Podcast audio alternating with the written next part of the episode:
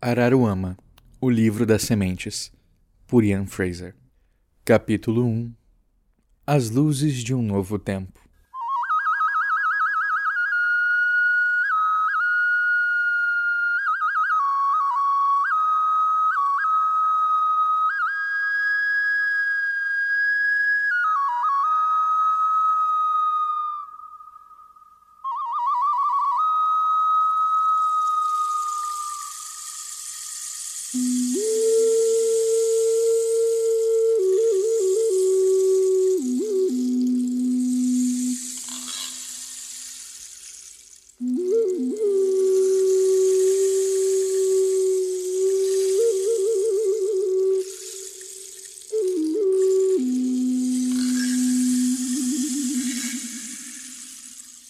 Tempo era cru, e a terra era menina, e a água era muda, e a noite era fria, e a neve caía preguiçosa, pintando de branco tudo que era chão, naquele que era o dia do Motirô.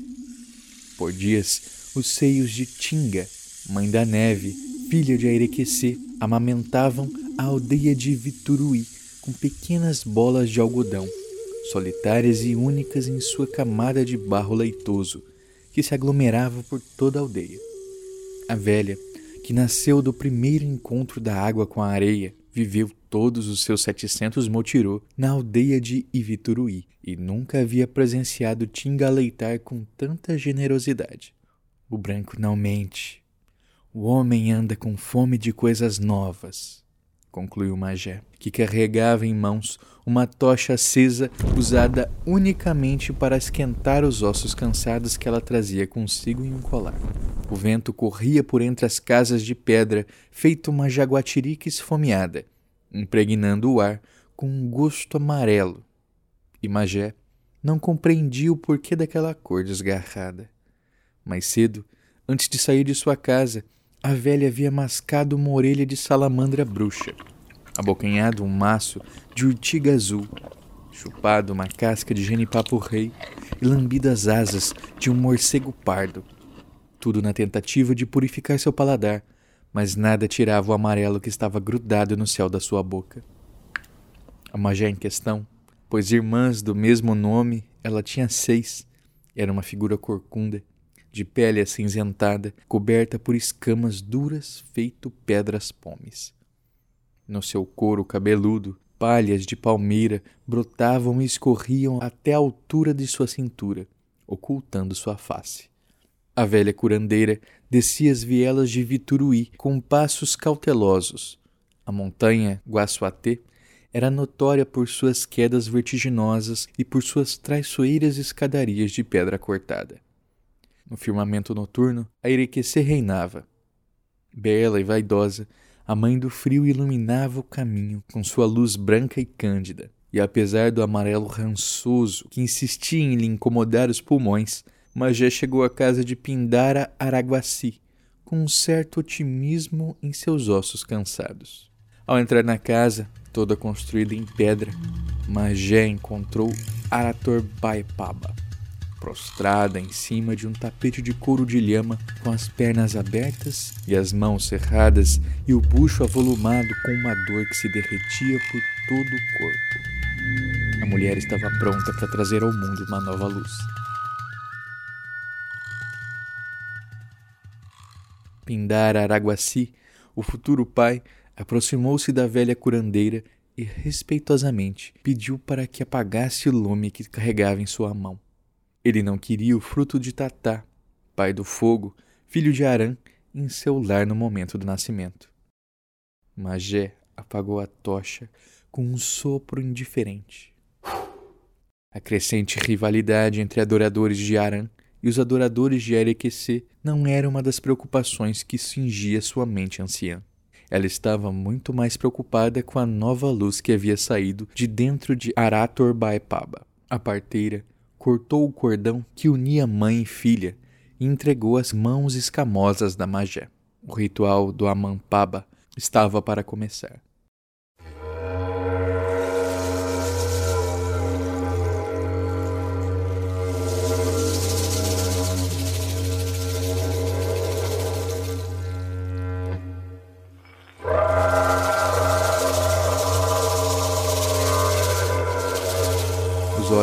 Olhos de Pindar Araguaci acompanhavam cada movimento da curandeira, que segurava nas palmas de sua mão o fruto de uma vida sonhada.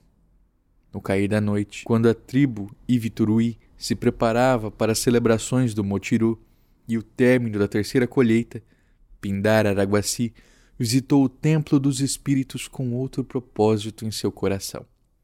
O futuro pai dançou em nome de Monan, mãe do tempo, de todas as coisas, pedindo para que a luz que crescia no bucho de sua mulher recebesse um bom amampaba assim como seu pai, Pindara Ojibe, fez na noite em que ele nasceu, e como seu avô, Munduruku Taquarecê, fez antes dele, e assim sucessivamente, até o ímen da memória. O Amampaba diria quantos Motiro sua cria viveria, e com isso, o seu epônimo na tribo e sua honra perante todos. Magé colocou seu dedão na testa da criança e se deixou levar por seus berros de dúvida e dor. A velha abriu seu echanhé e viu aquilo que os olhos não eram capazes de enxergar. Moná, dona do tempo e de tudo, dá a esta menina cento e vinte motiro.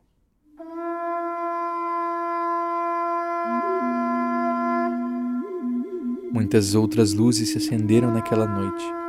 Luzes como as de Caluanã, Obiru, Essaí, Batarracutuba, que juntos a Apoema moldariam o destino de Araruama. Mas tão grande quanto elas, talvez tenha sido o nascimento de um sentimento até então não tateado pelos habitantes daquela terra, sentimento que descansava dormente sob um mar afótico de complacência, sentimento que daquele dia em diante seria conhecido como surpresa. A pequena filha de um Pindara e de uma Arator havia recebido a mampaba de 120 motiro, o que lhe tornava uma futura Guarini, o mais alto epônimo que uma mulher podia receber. O pai riscou a testa da menina com a polpa da semente de açucena e proclamou: Ela vai ver além das coisas, ela vai ver mais do que eu pude ver e por isso ela vai se chamar a Poema. Ao nomear a criança a poema, Pindar Araguaci se referia aos motirô que a filha veria no decorrer de sua longa vida. Mas suas palavras de pai orgulhoso, intensificadas pelo nascimento da surpresa, cortaram uma fina fábrica do ar que circundava aquele dia amarelo, fadando a menina a um dom que ao mesmo tempo a salvaria e a arruinaria. Monan deu a essa criança uma luz de cor que nunca vi antes, uma cor que ainda não tem nome ou cheiro, disse Magé ao terminar o ritual de Amampaba. E o que isso significa? perguntou uma exausta e confusa Arator Baepaba, que ainda sentia entre as pernas a dor de dar à luz a uma nova vida. As magés que viam os amanhãs da mesma forma que os homens enxergavam os ontens, testemunharam a criação dos vagalumes de Jacamim e o brotar da aroeira, a primeira árvore a emergir das terras ainda virgens. Elas estavam lá durante o primeiro voo das araras e presenciaram em primeira mão o nascimento e a queda de Cami, o imortal. Então, era de se estranhar o senho enrugado de uma curandeira ao não saber como responder tão simples pergunta. A tal surpresa se espalhava como uma praga pela Ibi.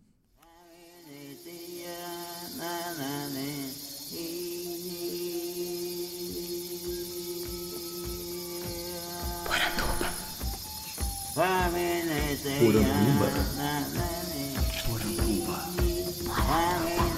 Poranduba. Poranduba. Poranduba. Poranduba. Poranduba. Poranduba. Poranduba. Bem-vindos à nossa Poranduba, o podcast sobre as histórias fantásticas do folclore brasileiro. Eu sou Andreoli Costa, o colecionador de sacis, e serei seu guia. E hoje vamos dar continuidade ao bate-papo que tivemos semana passada com Ian Fraser, o escritor de Araruama, o livro das sementes. O primeiro capítulo vocês acabaram de ouvir e uma coisa que me despertou muita atenção nele foi toda a questão da criação do mundo. Nós conversamos bastante semana passada sobre as referências que o Ian trouxe da cultura indígena, tanto brasileira quanto ameríndia, mas como ele usou isso para criar o seu próprio mundo, sendo ao mesmo tempo respeitoso e autoral. Vocês devem ter percebido, não só pelo papo com Ian, mas também pela leitura desse primeiro capítulo, o quanto que o feminino faz parte desse mundo que ele cria. Na é verdade, a luz que as magés encontram dentro da pessoa, é o ato de dar a luz da mulher, né? como isso está presente, como isso é integrado à mitologia. Então, por mais que o Ian diga que ele está criando um mundo de uma sociedade patriarcal, muito da sua cosmogonia é baseado em uma sociedade com mitos do feminino. Para a gente construir um pouco desse raciocínio, eu quero colocar vocês no clima. Então, para isso, eu escolhi uma música muito especial. Acho que vocês vão gostar. Vamos lá?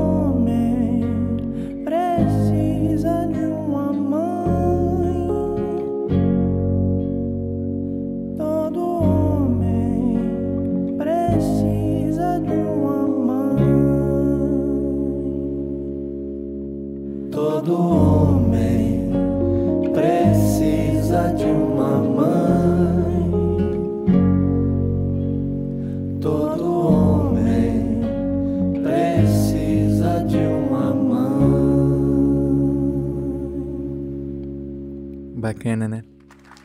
Eu acho muito lindo. E tem um comentário no YouTube que diz que essa música é praticamente uma oração.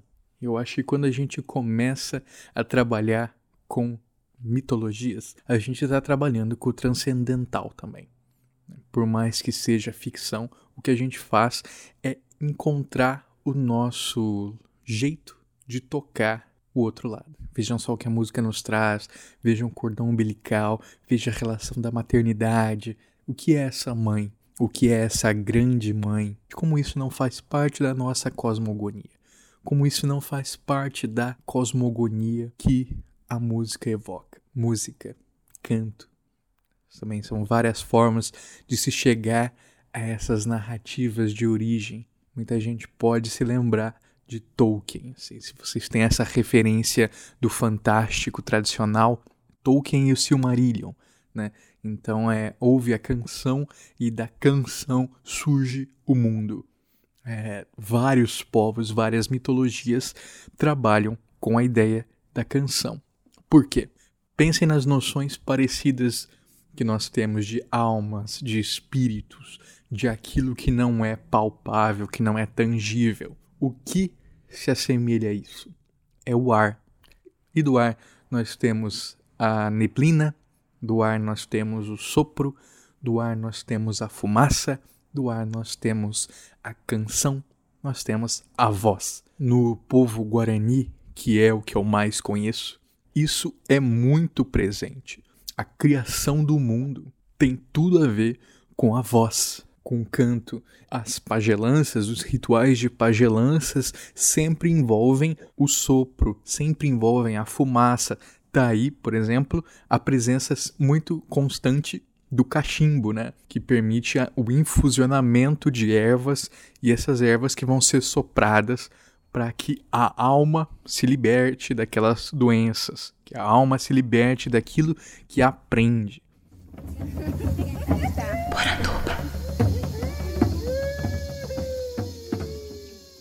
Infelizmente, a falta de, vou dizer, de conhecimento, mas em alguns pontos talvez a falta de vontade também colabore para que isso não aconteça. É uma série que eu assisti, que eu fiquei bastante decepcionado, foi uma animação produzida no Brasil chamada Jaral. Na série nós temos a adaptação da lenda da Salamanca do Jaral. Para quem não conhece, né, essa é uma das lendas mais famosas aqui do Rio Grande do Sul. Para quem não conhece, é, na Salamanca do Jaral, uma princesa moura chega ao Brasil e é amaldiçoada por Anhangapitã o Diabo Vermelho. Diabo, claro, naquela tradução que a gente bem sabe, né? mas pelo espírito vermelho, pela alma vermelha. Anhangapitã amaldiçoa a princesa Moura e a transforma numa lagartixa e coloca toda a magia da, da princesa em uma pedra mágica em sua cabeça. Aquele que encontrar a lagartixa poderá pedir a ela qualquer desejo, libertando a princesa da sua maldição. Quando a gente vai para a adaptação, nós não temos a Anhangapitã, nós temos o contrário. A princesa Moura, ela é uma deusa feiticeira maldita que queimava a floresta com tudo que passava. Tupã, Jacaíra, a deusa dos ventos, e Caraí, o deus do fogo, se reúnem para amaldiçoá-la. Ora, quando eu ouvi Jacaíra, a deusa dos ventos, eu não reconheci, porque quem está presente com os Guarani sempre ouviu falar em Jacairá. Jacairá, o deus da neblina, aquele que é tão necessário para a manutenção do mundo, para a manutenção da vida. Um dia a gente ainda vai fazer um programa específico sobre a cultura e a vida guarani, talvez com o meu professor. Já pensou? Vai ser bem legal. Mas infelizmente o que nós temos é isso aqui.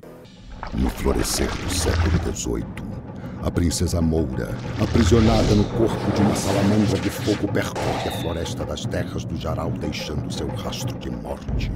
Seus mistérios e sua maldição se libertam diante do desejo de prazer, e sob os místicos atabaques guaranis, a deusa feiticeira se mostra mulher Tanyaguá dança no arder da mata que padece sob seus pés de fogo. O manto de ébano da noite cai pelas mãos da dama da noite, Dijatir. E toda a ira do séquito de guardiãs ancestrais de Tupã desce sobre a princesa amaldiçoada o poder das matas. Caraí, o deus do fogo, e Jacaíra, com a força dos ventos, juntos selam o terrível destino da feiticeira Tanyaguá. Com ela, seus poderes de morte e destruição estarão para sempre anulados dentro da grande joia, em seu túmulo de pedra nos confins da caverna da Salamanca. Onde ela permanece com todos os segredos alquimistas.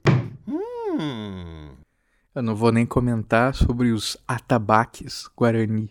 Eu também não quero ser chato e dizer que você tem que ser 100% fiel, mas não parece que há uma falta de vontade em fazer o mínimo. Qual que é o mínimo? É saber quem são esses deuses de verdade, o que, que eles fazem, como eles se constituem e como eles podem ajudar a inspirar o seu mundo.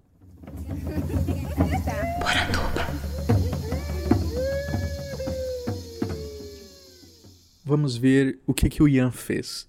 O Yan constrói seu mundo a partir de Monan, a deusa do tempo, que cria o deus do calor e a deusa do frio.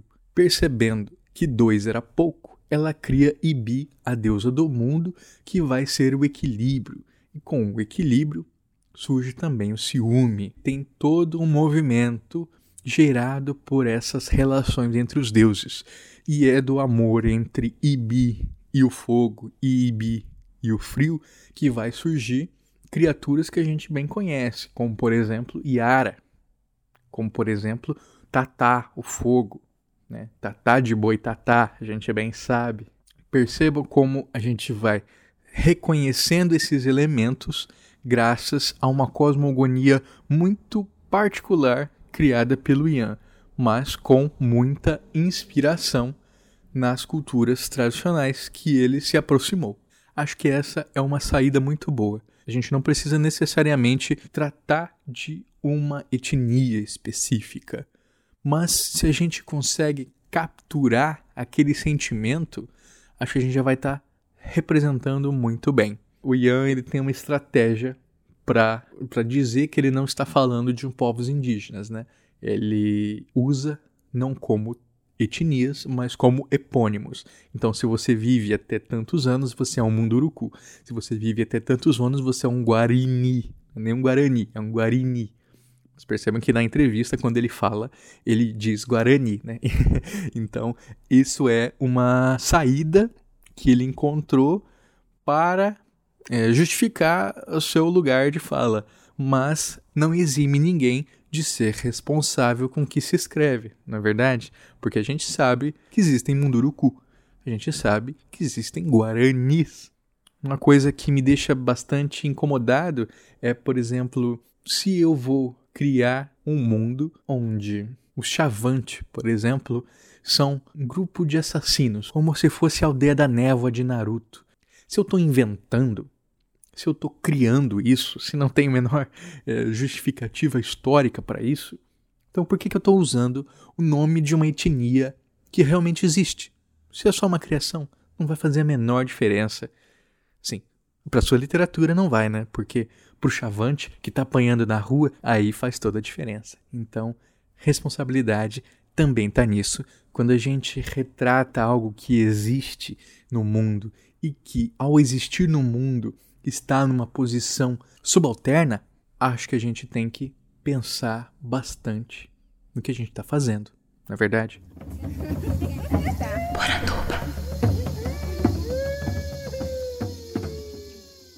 Vamos pensar agora numa discussão que eu tive com o Rodrigo de Assis Mesquita do podcast Curta Ficção. Rodrigo diz o seguinte, que ele acha um saco que é, a maioria da literatura fantástica brasileira, os autores sempre começam com uma, um mito de origem. Eduardo Spohr começa contando a origem do mundo. O princípio era o verbo. O Ian, ele também começa falando sobre a origem do mundo o Francisco de Assis, Oloiafefe, que eu recomendei no podcast de Orixás, começa também com origem do mundo. E o Rodrigo diz: Isso é chato porque ninguém sabe como é que o mundo surgiu. Isso tira liberdades. Eu digo que pode ser nessa literatura fantástica padrão né, que a gente conhece. Agora, quando a gente escreve ficção folclórica, é muito importante que a gente saiba a origem do mundo. Porque quem conta tem certeza da origem do mundo. Quando ele diz assim, ah, ninguém sabe como é que surgiu, olha, quem conta sabe. Então, assim, para os Terena, os homens surgiram de um buraco na terra. Não é discutível. Então, essa é a certeza. Para outro grupo, será outra coisa. Você pode, na sua literatura, trabalhar essa dualidade, você pode trabalhar essa disputa de visões de criação do mundo.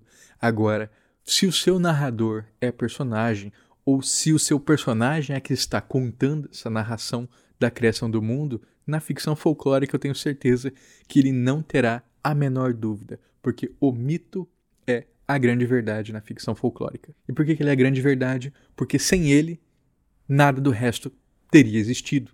Pensando na obra do Ian ainda, se a deusa Mundo não tivesse relacionado com o deus do calor, o fogo, Tatá, não existiria. E se Tatá, o fogo, não existisse, nós, os humanos, seríamos incapazes de produzir os seus filhos. Os seus filhos, as tochas, as chamas, aquilo que aquece nossas lareiras, tudo isso são os filhos de Tatá, o fogo, a essência do fogo.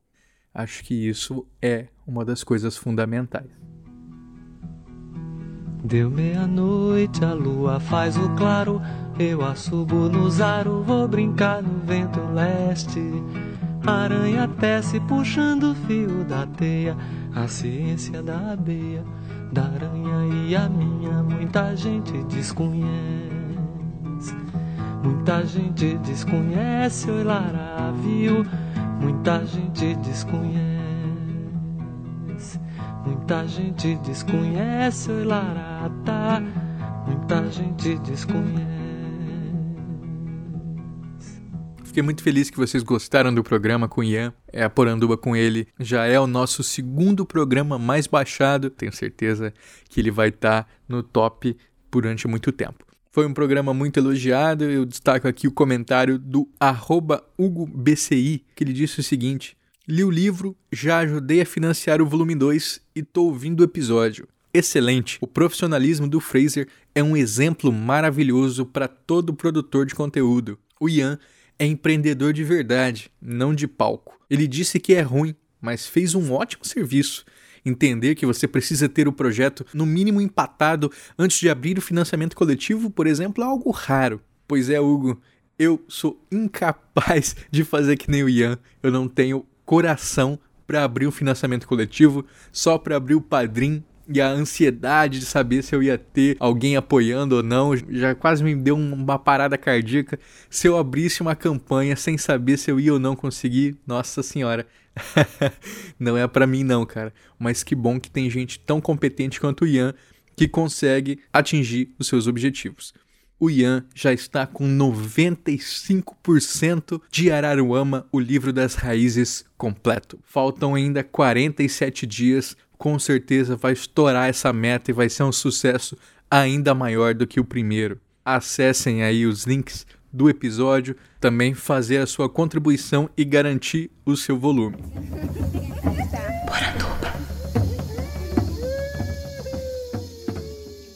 Se você quiser conversar com a gente, nos adiciona lá no Twitter, Poranduba. Anderson Alvaz do Folclore BR já tá lá e já tá brincando conosco. Ele tá dizendo que achou muito seduzente a voz sussurrante no fone, dizendo: E aí, Gostou do programa? eu disse para ele que essa voz é para convencer o ouvinte a apoiar no Padrim. E por fim, fiquem ligados no facebook.com barra colecionador de sacis. A gente está para lançar lá a nossa loja virtual para vender camisetas exclusivas. Se você é artista, ilustrador e quer fazer uma parceria com a gente, manda sua mensagem lá também. Além das artes feitas por mim, nós já temos alguns artistas parceiros. Vão fazer essa ser a loja mais folclórica da internet brasileira. Chega mais.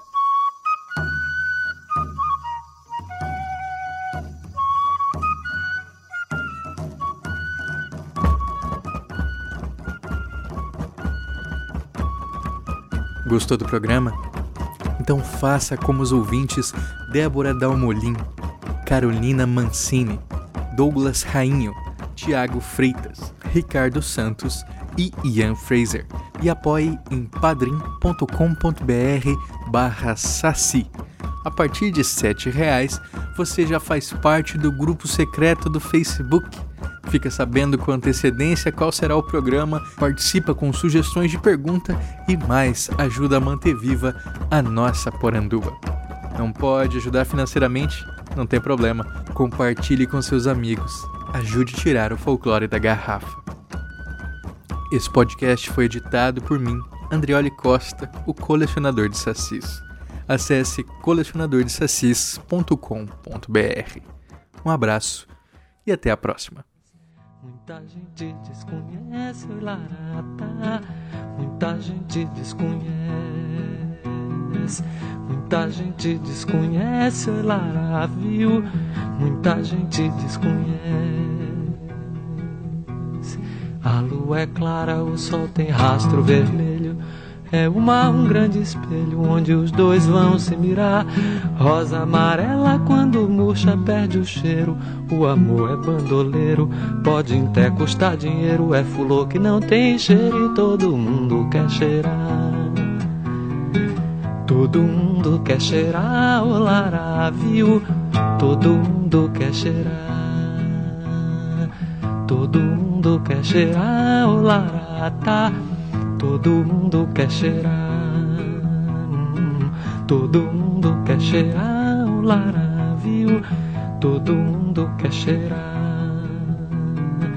Todo mundo quer cheirar o larata, todo mundo quer cheirar.